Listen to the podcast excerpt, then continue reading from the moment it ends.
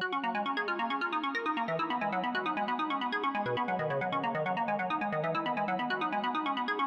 you.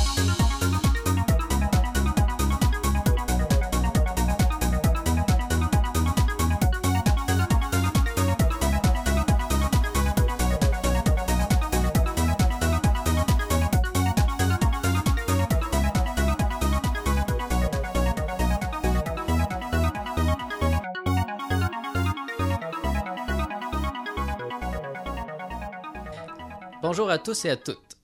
Euh, Dans le cadre de l'émission Propos sur le bonheur, nous nous proposons de faire des entrevues avec des gens euh, pour qui le bonheur est très important ou qui l'ont mis au centre de, de leur vie, de leurs projets, de, etc. Alors aujourd'hui, euh, moi et Robert Rivard, Oui, bonjour. moi étant Nicolas Lehoux, euh, nous recevons Jackie, qui est romancière et compagne du philosophe André Moreau depuis plus de 15 ans. Donc, euh, elle est bien plus que ça et on va en parler aujourd'hui d'ailleurs. Alors, Jackie, parle-nous un peu de, de ton histoire, là, rapidement. Là. Bon, rapidement. Ouais. c'est ça. Comme je disais tantôt, pour faire une histoire courte, c'est ça. J'ai été mariée, j'ai connu ce que c'était que le couple standard. J'ai fini par un divorce. Euh, maintenant, euh, j'ai rencontré il y a 18 ans André Moreau, le, le grand jovialiste, et qui m'a proposé euh, de vivre de cette façon-là, c'est-à-dire euh, l'ouverture d'esprit en amour. Alors, euh, je me suis dit oui, pourquoi pas? Je sais, au pire, je pourrais toujours repartir quand je voudrais. et puis, je vis toujours là après 18 ans. Et c'est la plus belle euh, chose qui a pu m'arriver dans ma vie. Parce que euh, je- moi, au départ, je suis une dépressive chronique. Euh, j'ai connu beaucoup de dépression. Ma première, j'ai fait à 8 ans. Ensuite, de 17 à 19 ans, grosse dépression. Ah Oui, oui, ça a été... Et quand j'ai rencontré André Moreau et que j'ai commencé à lire euh, ses livres qui parlaient du bonheur, euh, de la... il disait, le bonheur, ça se décide. Oui, ça se décide. Bon, j'ai fini par comprendre, oui, effectivement, le bonheur se décide. Bon. Et, euh, bon, grosso modo, c'est ça. Aujourd'hui, je, je peux dire que je ne suis plus une femme dépressive, je suis une femme extrêmement heureuse. J'ai appris à me multiplier. Euh, L'affaire, c'est que souvent, quand on est plus jeune, on, devient amoureux de quelqu'un. On pense que quand je me suis mariée la première fois, évidemment, c'était vraiment un prince charmant. C'était un homme merveilleux, qui, qui l'est toujours d'ailleurs. Mais de 11 ans, la relation s'est terminée là. Ça faisait plus. Et ça a été un grand déchirement. Et aussi, ce que j'avais constaté entre-temps, par la suite aussi, c'est qu'on peut très, très bien aimer une personne, mais vraiment, là, c'est la personne de notre vie. On, on. Ce serait très difficile de la perdre. Et pourtant, on en voit d'autres à côté qui peuvent être très intéressants. on se dit, ben oui, il y a une certaine intelligence, euh, bel homme, tout ça. Bon. Alors, euh, et c'est là qu'on on peut se diviser parce que là, on est pris avec les sentiments de celui dont qu'on aime, mais en même temps, c'est comme euh, on, on vit des fois un flirt avec quelqu'un avec qui on travaille.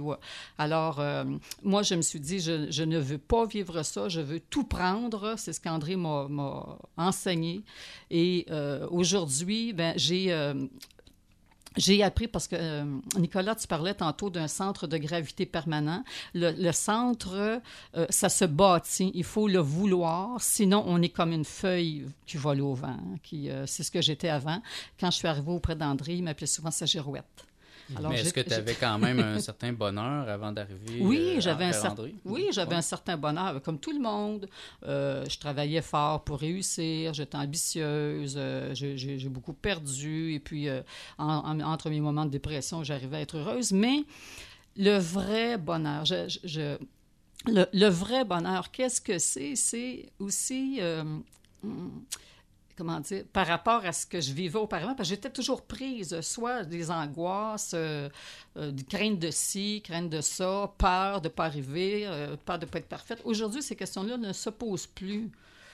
André a souvent dit un chien aboie parfaitement. Alors pourquoi l'homme ne serait-il pas parfait dans sa façon d'être? Ça, ça m'a pris bien du temps à comprendre ça. Mais tu parles du vrai bonheur. Qu'est-ce que ça Oui. serait la définition pour toi du, du bonheur? Parce qu'aujourd'hui, les gens pensent beaucoup de choses du bonheur, mais à mon avis, c'est souvent euh, quelque chose qui, qui est superficiel, qui passe, alors que pour moi, c'est quelque chose de, de, de stable, de permanent. Oui, de permanent, c'est ça. Le bon- Tout d'abord, pour connaître le bonheur, je pense qu'il faut le vouloir désespérément. Il faut vraiment être en quête du bonheur. Il faut le décider dans sa vie, dire, euh, et puis euh, apprendre à se favoriser. Le bonheur, pour moi, c'est euh, c'est comme une délivrance. C'est-à-dire de, se- sentir délivré de doutes, de, son manque de confiance, de, peur de, ne pas. C'est toutes les. C'est comme une délivrance de ces craintes-là, de, ces, de nos doutes. Tu peux dire que maintenant, tu te sens libre de, de ces doutes. euh, J'ai beaucoup, beaucoup. Ça m'a pas été facile. Je suis, je suis une élève pas facile. A la tête dure. Mais oui, mais en même temps, euh, je l'ai tellement voulu. C'est parce que ce que j'ai compris, c'est que si on n'apprend pas ici même sur Terre à connaître le bonheur, on ne le connaîtra pas après, plus tard. Et tu es, convaincu que C'est un apprentissage. et t'es convaincu que c'est une, une décision. Ah oui, C'est un processus décisionnel. C'est une décision, c'est ça. Mm. Il y a peut-être des personnes qui tombent dans le bonheur comme par inadvertance. Alors, tant mieux pour eux, ce sont un des genre privilégiés. d'Astérix, d'Obélisque. Oui. C'est ça, quand il tombe était dans.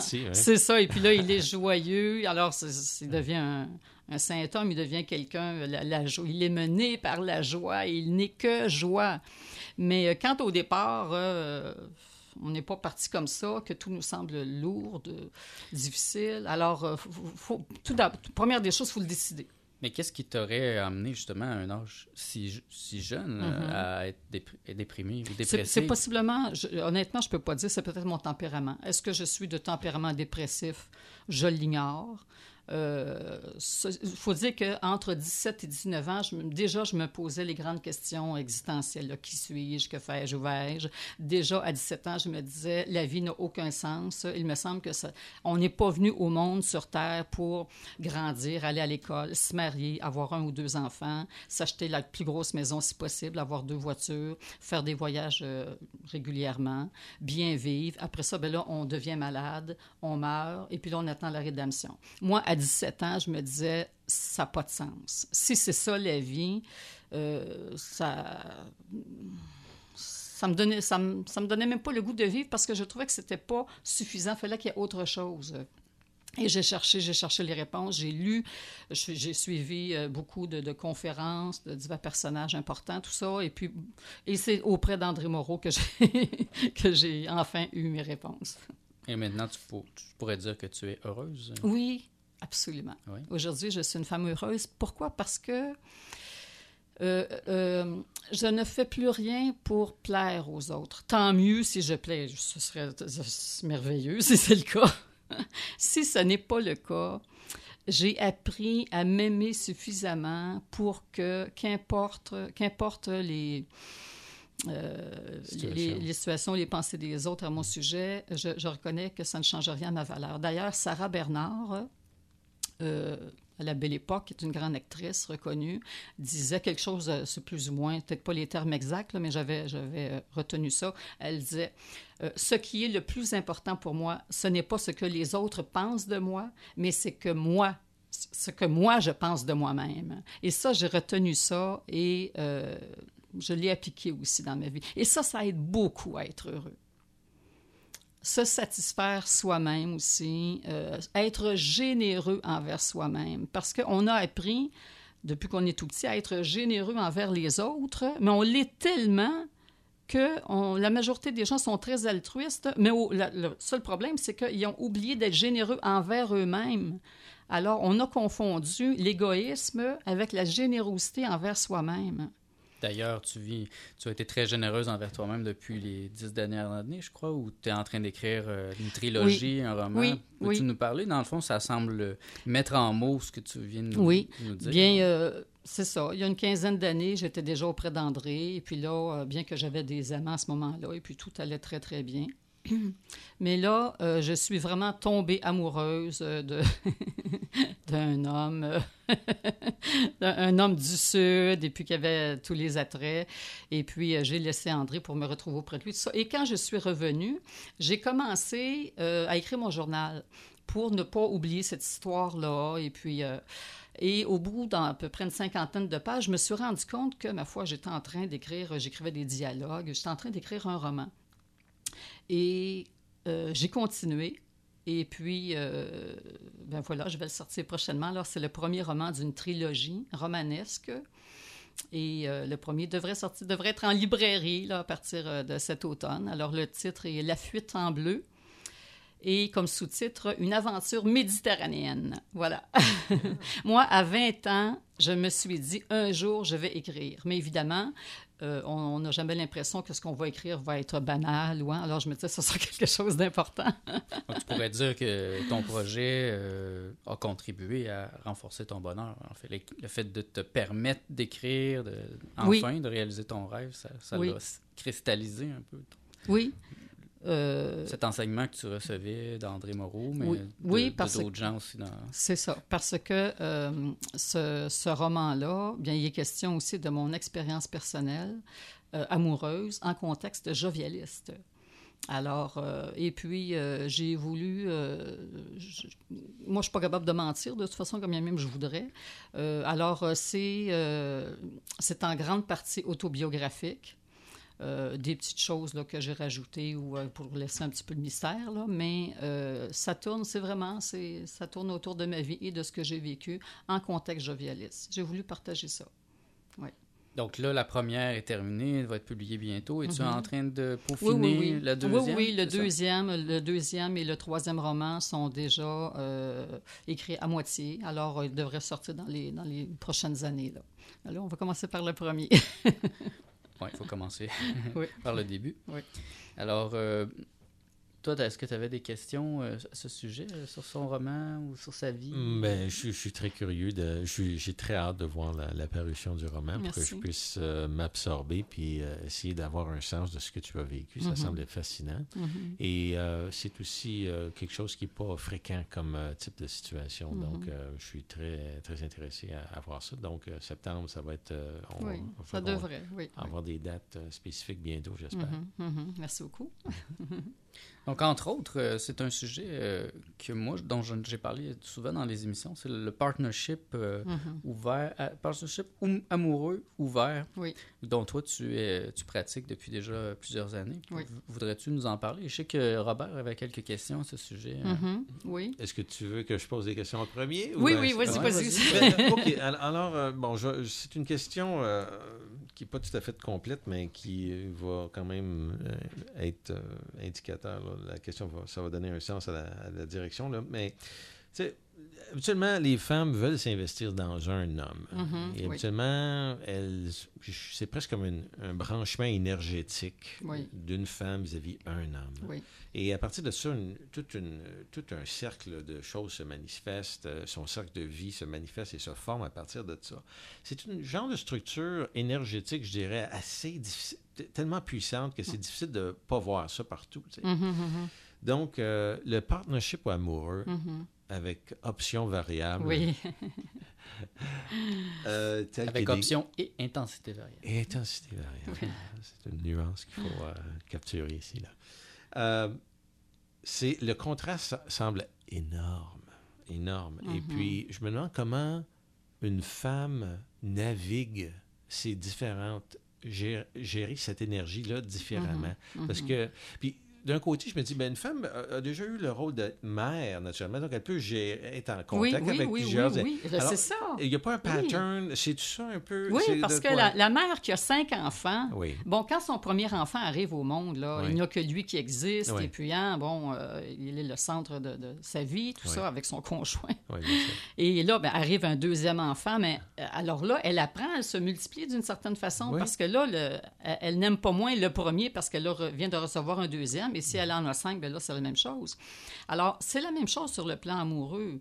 De toute façon, euh, on sait très bien par expérience que très, très rares sont les couples vivant ensemble au-dessus, disons, de cinq ans, euh, qui sont très heureux d'être ensemble et quand il n'y en a pas déjà un troisième dans le portrait ignoré. Là.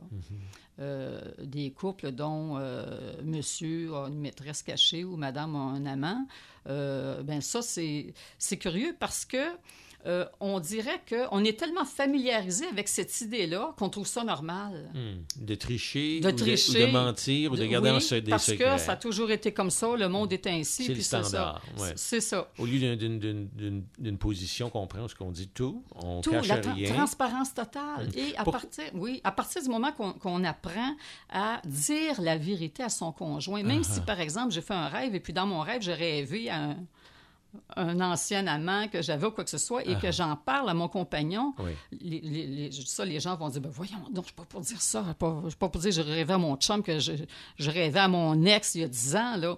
Mais c'est la plus grande des complicités. Hmm, exact. ouais. Normalement, c'est que quand euh, euh, on accepte quelqu'un dans notre vie, de partager notre vie, donc quel- quelque chose d'aussi intime, cette personne-là devrait être, euh, euh, comment dire, euh, on, on de- on devrait pouvoir tout lui dire, ne rien lui cacher. Et c'est là que ça devient une, une belle, une vraie relation. Qu'est-ce que tu penses qui est l'obstacle aux femmes euh, traditionnelles ou les femmes qui, euh, qui sont ouvertes, qui entendent cette information-là, Mhm. mettons pour la première fois, supposons. Euh, Qu'est-ce que tu penses qui est l'obstacle majeur aux femmes qui les empêche de, de cette ouverture ou qui les, qui les empêche d'être ouvertes comme ça? Le manque de confiance en elle-même. Je pense que c'est ça. Parce que, euh, bon, il y a une chose aussi, c'est que plus jeune, on est tous à la recherche du prince charmant.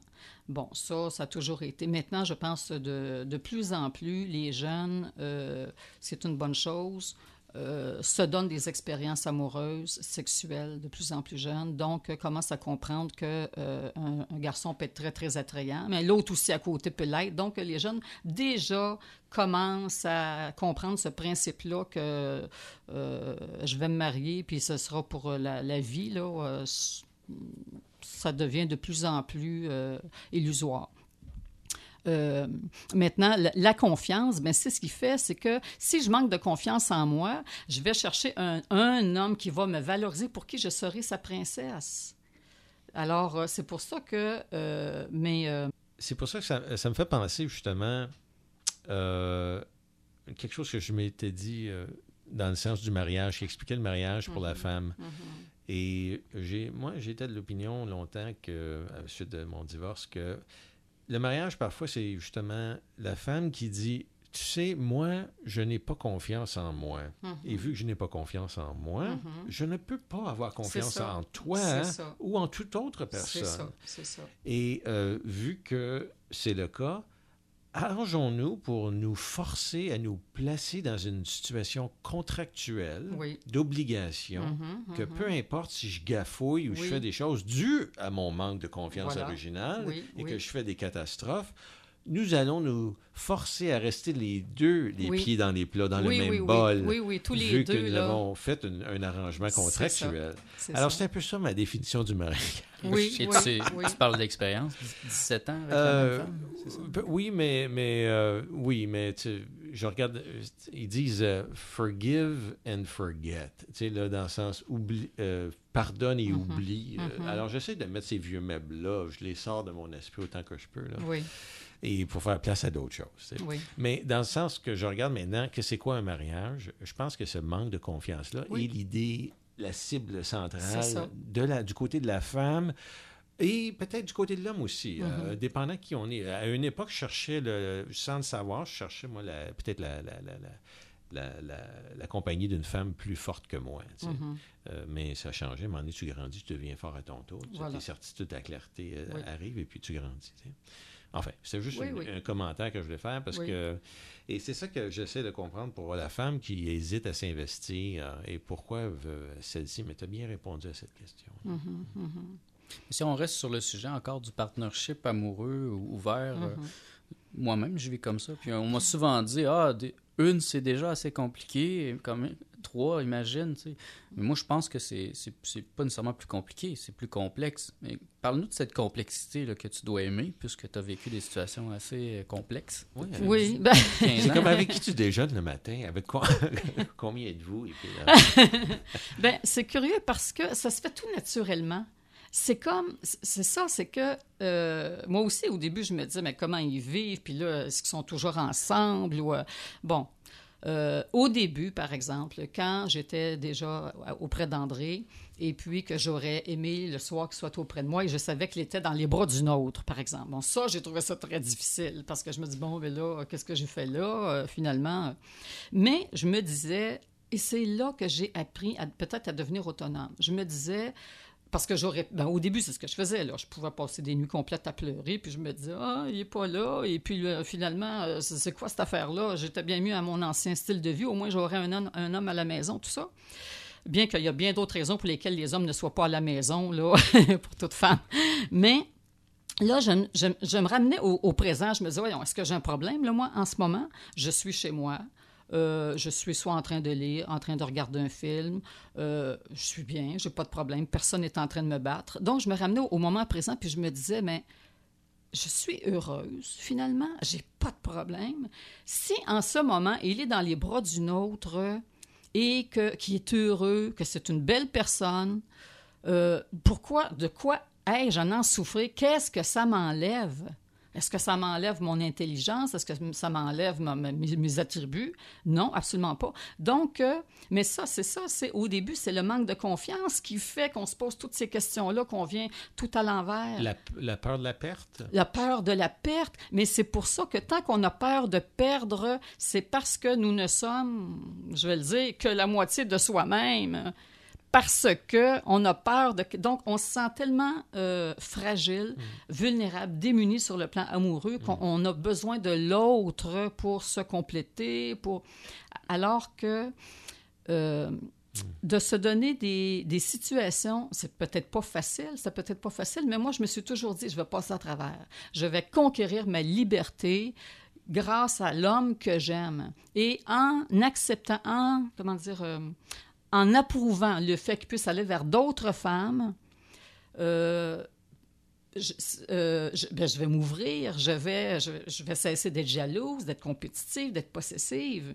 Et puis, je me souviens, au début, André me disait, tu sais, tu es, il m'a toujours dit, tu es libre auprès de moi. C'est pas un harem, lui, là, qu'il a là.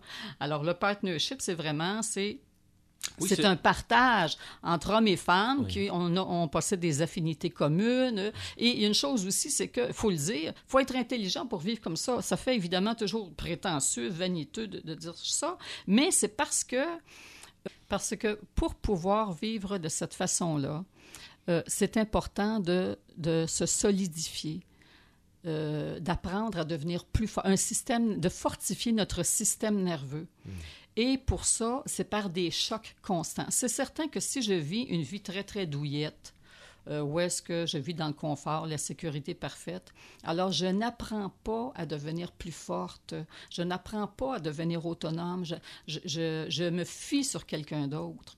Alors, euh, pour apprendre à être soi-même, à vivre dans une liberté, alors c'est là que je dis que l'intelligence entre en ligne de compte parce que euh, ben, ça, faut, la penser consciemment, sa vie.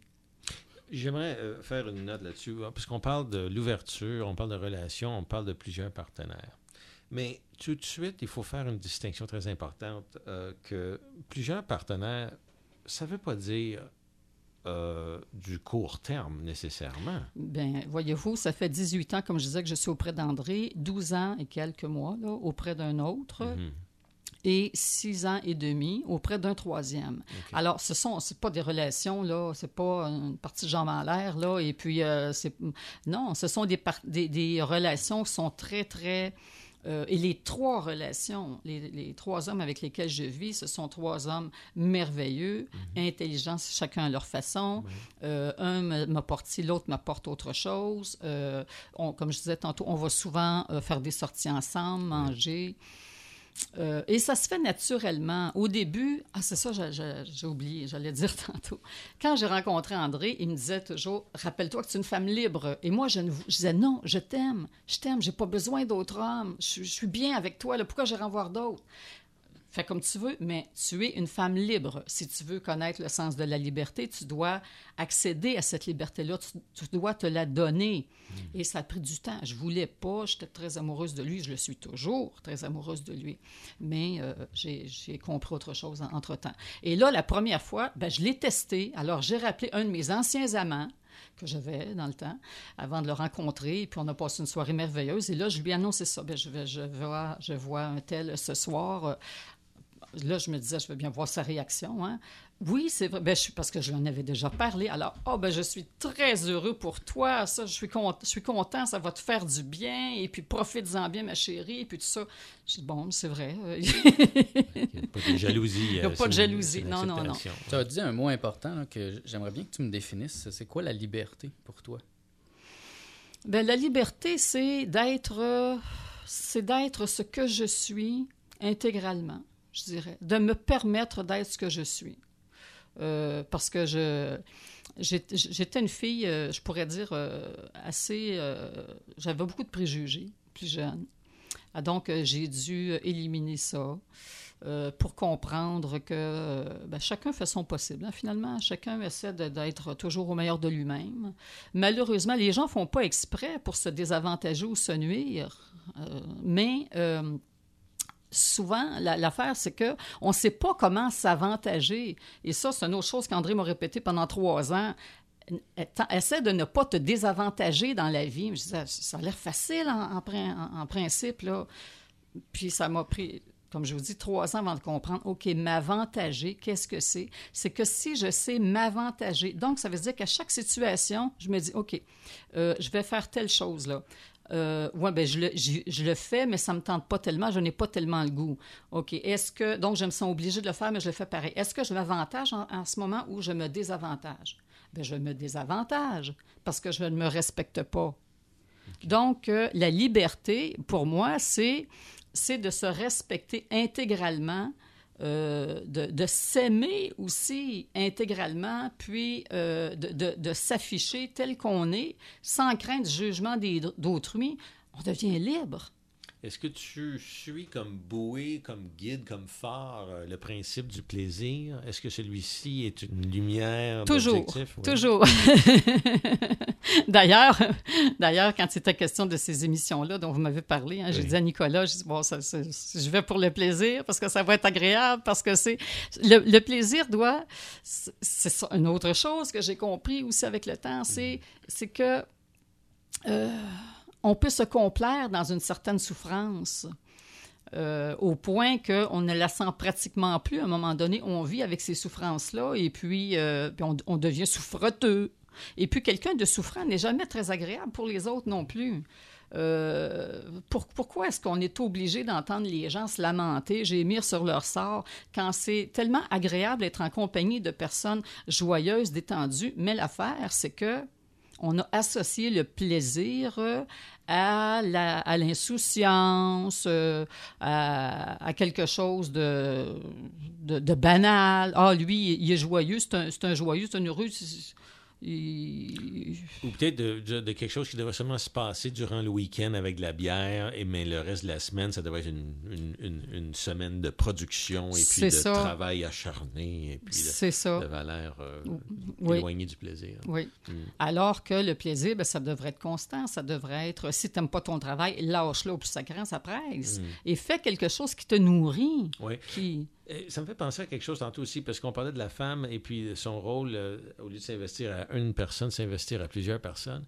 Et puis, euh, peut-être pour l'homme, c'est plus facile de voir ça parce que, je sais pas, je parle pour moi, mais euh, le fait d'avoir plus qu'une femme ou d'être intéressé à plus qu'une femme, ça te permet d'être le, de peut-être d'observer que c'est toi le voyageur de cette expérience-là. Mm-hmm. Et n'est-ce pas la même chose pour une femme euh, qui euh, s'investit dans plus qu'une relation, mm-hmm. qu'elle peut faire vraiment une, distinction plus forte à, qui elle est vis-à-vis ses, ses, satellites qui l'entourent, ces choses-là, tu sais, dans ce sens-là. Oui. Bien, encore, là, je, tu vois, le mot satellite, euh, dans mon cas, je ne peux pas parler que les hommes sont auprès de moi sont des, sont des satellites. je comprends, André Moreau n'est pas mon satellite. et les autres non plus, parce qu'ils ont chacun une personnalité très forte et très autonome. Et, euh, mais euh, hmm, euh, Vu que tu voyages, tu te déplaces d'une place à l'autre. Oui. Ou tu, euh, tu interactes avec euh, plus qu'un. mhm. T'es- C'est toi le centre. Le centre c'est toi qui es le témoin de ta, ta vie. Pour moi, oui. Pour moi, oui, c'est ça. Mhm. Parce que je la veux ainsi. J'ai décidé ma vie ainsi. Mhm. Mais ça se fait naturellement, comme je vous disais. Bon, euh, je me lève le matin, par exemple, je suis avec André. On est deux écrivains, alors on écrit tous les deux. Euh, on va se raconter nos rêves. Parce que les rêves, pour nous, la vie onirique est aussi importante que la vie de rêve, de- que la vie de veille, pardon, aussi enrichissante. Et d'ailleurs, je pense que si on s'habitue graduellement à devenir conscient dans notre euh, vie euh, de, de rêve, euh, eh bien, on se familiarise avec l'im- l'immortalité, on se familiarise avec l'éternité. Parce que dans, notre, dans nos rêves, c'est toujours soi, c'est toujours nous qui nous nous exprimons. Les gens que nous rencontrons dans nos rêves sont toujours soit euh, euh, une projection de nous, soit ce que nous pensons de ces gens-là, soit, soit ce que ces gens-là pensent de nous. Mais il y a toujours une, une interaction qui est véritable. Bon, là, je suis partie sur les rêves. Là. Ben, je- Peut-être que je te ramène un peu euh, au sujet du partnership encore. Euh, je t'ai souvent entendu parler de, de l'école des émotions. Moi, je comprends Oui. rien c'est quoi, mais Oui. j'aimerais que tu nous en parles, l'école des Oui. émotions. Oui, bien, euh, ce qui m'a plu, moi, euh, quand je suis arrivée auprès d'André, c'est ça. Parce qu'une de ses compagnes, alors, qui était déjà auprès de lui à ce moment-là, m'avait dit, au tout début, quand je suis arrivée auprès d'André, Bienvenue à l'école des émotions. Et puis elle m'avait dit, on verra bien de quel bois tu te chauffes. Alors, elle était, sympathique, là, c'était pas du tout. euh, Et je me suis dit, OK, un beau défi, ben, je vais voir. Mais... Et là, je me suis rendu compte qu'effectivement, euh, le fait de s'ouvrir aux autres, de se multiplier ou de faire partie d'un partnership amoureux ouvert, bien, euh, comment je peux dire, c'est comme si on était à l'école. Mais c'est la plus grande école, à mon sens, parce que c'est l'école des émotions.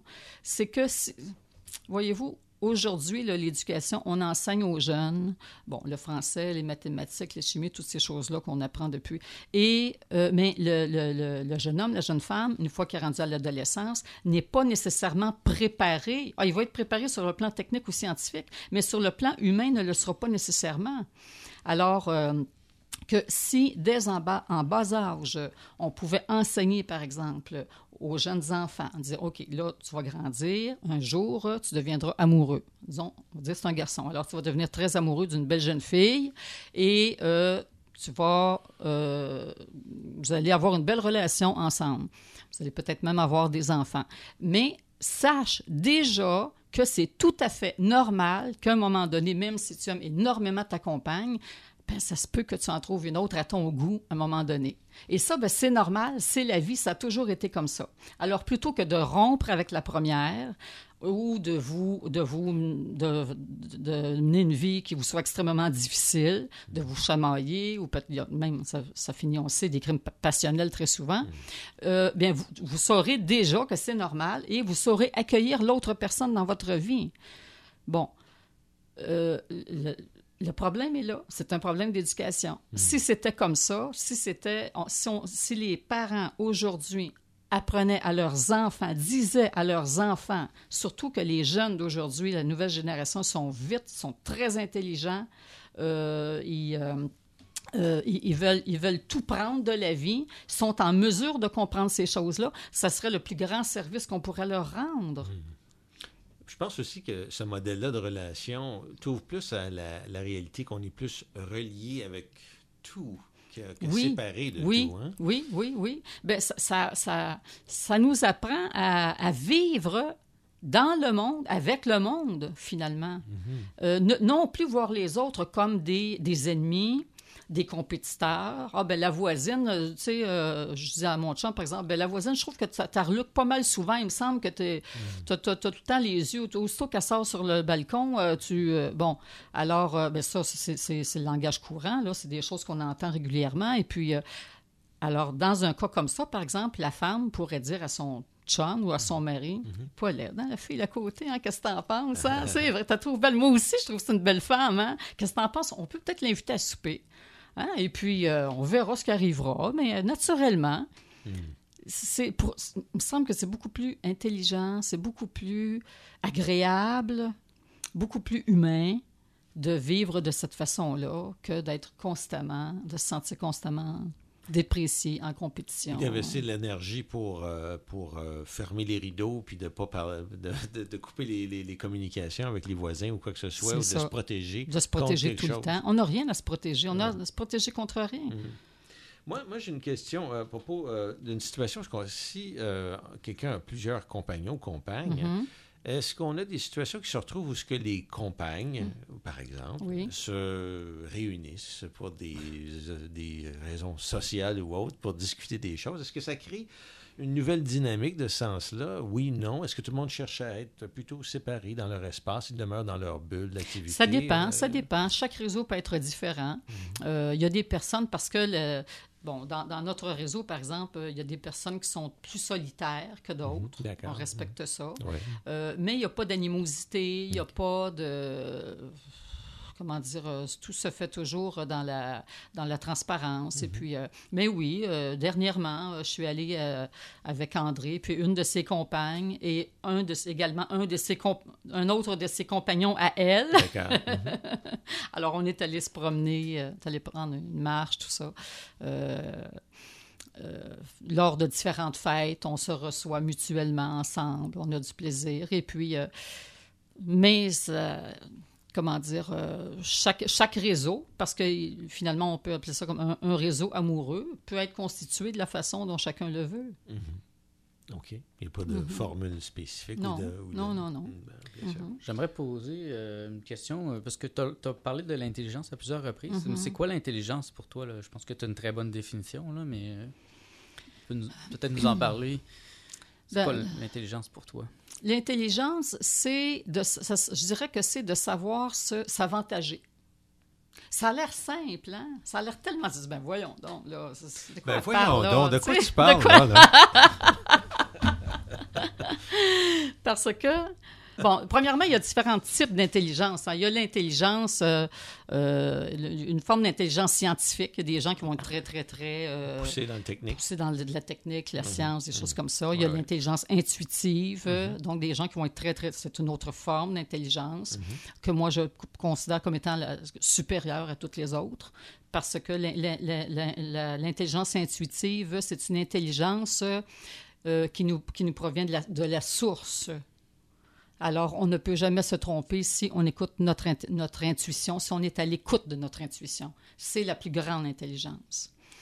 Euh, maintenant, je disais aussi de savoir s'avantager, ce qui a l'air tellement simple, mais c'est que si on commence à regarder la façon dont on se comporte dans la vie, dont la majorité des gens se comportent, dont moi-même, je me suis souvent comportée et encore des fois, je ne sais pas toujours m'avantager, mais je suis consciente de ça, c'est que parce que l'intelligence doit servir à quelque chose.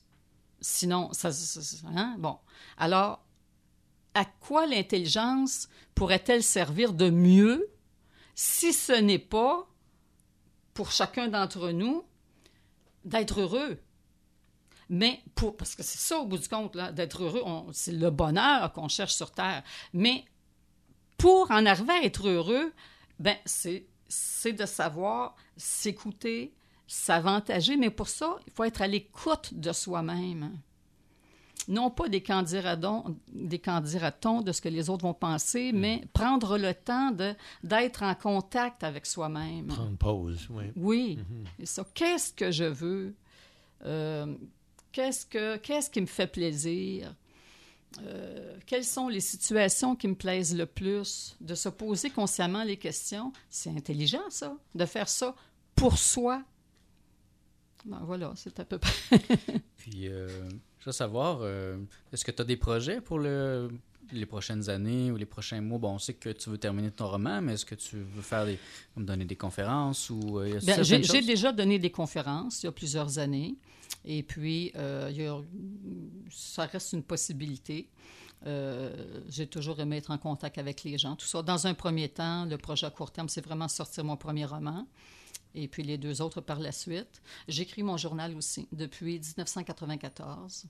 Euh, quand j'ai commencé à, fréquenter André, j'ai comme parce que ça m'était difficile de vivre justement entouré de femmes. c'est ce que je voulais, mais en même temps, ça m'était très difficile. Alors j'ai été jalouse. Euh, j'ai connu tout ça. Alors j'écrivais, mais j'écrivais mes pensées, mes, sentiments, euh, mes émotions, mes difficultés. Et j'ai gardé ça. Et un jour, je le publierai. Et j'ai, par la suite, ben là, j'ai commencé à écrire mes, romans. Et récemment, à partir de 2008, j'ai recommencé à écrire mon journal. Et euh, donc, c'est euh, ce journal-là euh, va constituer une, comment dire, constituer un, tas d'expériences personnelles vécues, mais typiquement en contexte jovialiste. Là. Alors, c'est ma vie personnelle auprès de mes trois compagnons de façon quotidienne. Peut-être euh, pour clore cette entrevue, euh, est-ce que tu aurais un message euh, à envoyer peut-être aux jeunes femmes dont tu, parlais que quand tu étais jeune, tu étais dépressée? Moi, j'en rencontre beaucoup aujourd'hui avec le ritalin, le problème dans les écoles. Il y a beaucoup de gens qui sont vraiment déprimés. Est-ce que tu aurais un message à envoyer à ces jeunes-là? Ou quelque chose que toi, tu as appris. Là, Ou toute femme qui a une crainte vis-à-vis de l'ouverture multiple au lieu mm-hmm. d'une vision traditionnelle des relations. Non, mais là, tu, l'envoies dans une autre direction. Comment, comment ça, ma question. Ça fait beaucoup. Ma question, c'est vraiment pour les jeunes. Les jeunes ne sont pas rendus là. Mm-hmm. Qu'est-ce qu'on peut dire aux jeunes? Parce que moi, je, peux dire des choses, mais je vais toujours prendre l'optique d'un homme. Et puis là, on a vraiment une optique mm-hmm. féminine. Et puis, je, trouve, je trouve ça intéressant de voir qu'est-ce que toi, tu, tu suggérerais. C'est une suggestion à des jeunes qui ont vécu les mêmes choses que toi, mais avec aujourd'hui le, recul. Une clé ou quelque chose qu'ils pourraient mettre dans leur, leur sac puis se dire Ah, OK, je vais essayer ça. Euh, je pense que la première chose, là, c'est de commencer par s'aimer s'aimer soi-même. Ça, c'est la, chose la, principale. Vous allez me dire, oui, mais si je m'aime pas, comment je vais faire pour, arriver à m'aimer? Parce que si tu ne t'aimes pas, tu ne peux pas aimer une autre personne de quelque façon que ce soit. Si tu rencontres quelqu'un qui te semble très bien te convenir, tôt ou tard, cette relation-là va prendre fin parce que tu ne t'aimes pas, donc tu ne peux pas l'aimer véritablement. Alors, encore moins se multiplier. Donc, euh, euh, c'est de travailler à ce niveau-là. Ça pourra peut-être faire le, sujet éventuellement d'une autre émission. Mais euh, c'est apprendre à, s'aimer, à se faire plaisir, à se, à se gâter personnellement.